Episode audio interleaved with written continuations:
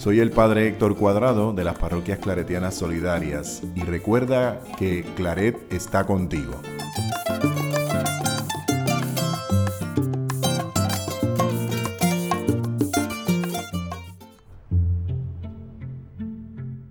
Buenas tardes queridos hermanas y hermanas, una vez más estamos aquí en este espacio Claret contigo. De los escritos de San Antonio María Claret nos recuerda, la mortificación sin la oración es un cuerpo sin alma y oración sin mortificación es alma sin cuerpo. Siempre deben andar juntas estas dos cosas. Las rosas de la oración no se crían sino en las espinas de la mortificación. Señor y Padre mío te conozca y te haga conocer, que te ame y te haga amar, que te sirva y te haga servir,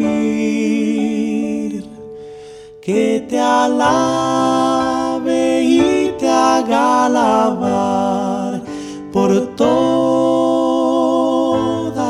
las criaturas.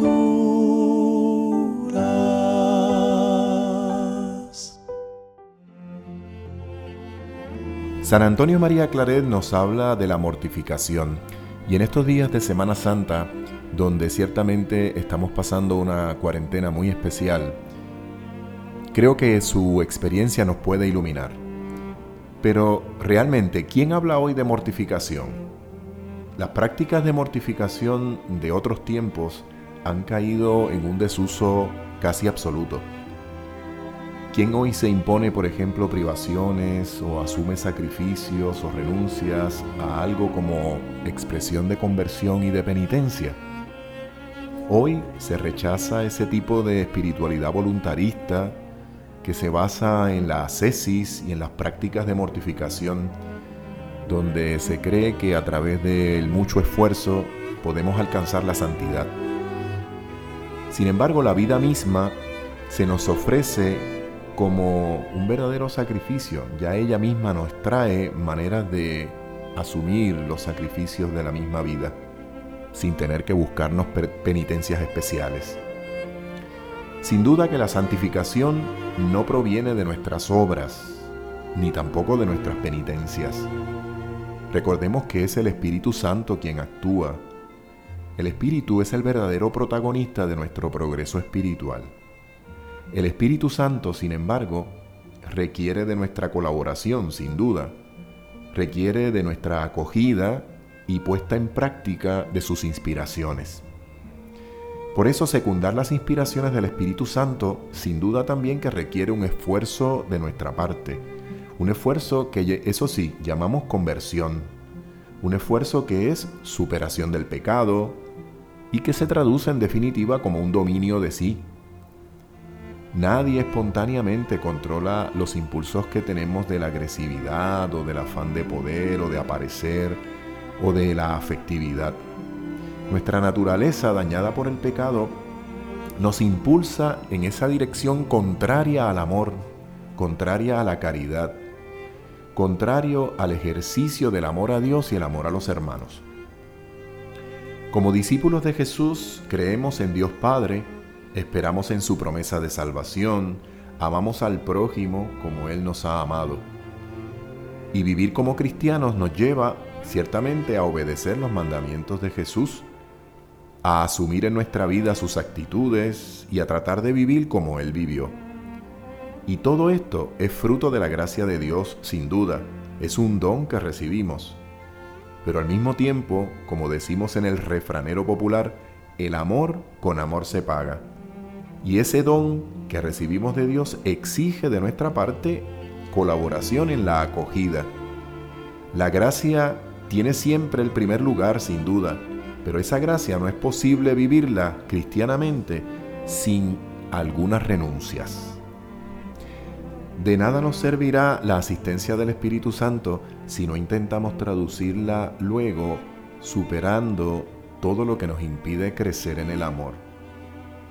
Tenemos que resistir la tentación, tenemos que dominar nuestros impulsos, esos que son menos humanos, esos que nos hacen menos hermanos y menos hijos de Dios. Y todo lo que nos impide crecer en la caridad, también hay que buscar eliminarlo de nuestra vida.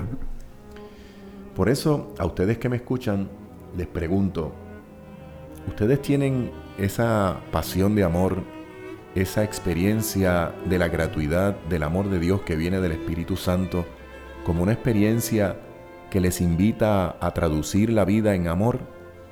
en un amor que está dispuesto a combatir contra todo aquello que nos impide crecer en el amor de Dios. Estamos dispuestos a asumir esa espiritualidad de la alegría, que luego nos hace capaces de asumir el amor de entrega, el amor de sacrificio y disponernos a disciplinar nuestra vida en la línea de la acogida de la gracia. Porque esa es la espiritualidad que antes llamábamos de la mortificación. Hoy nos resulta más cómodo hablar de renuncia, pero es el camino del amor que el Señor está invitado, nos está invitando a vivir y que San Antonio María Claret nos dio como ejemplo. Un abrazo para todos, Dios les bendiga.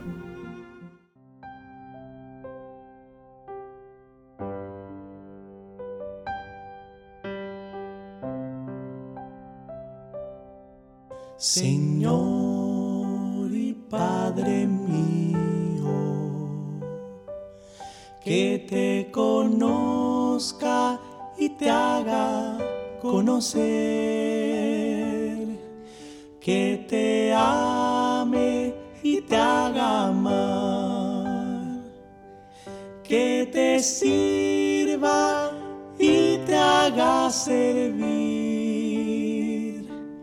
que te alabe y te haga alabar por todas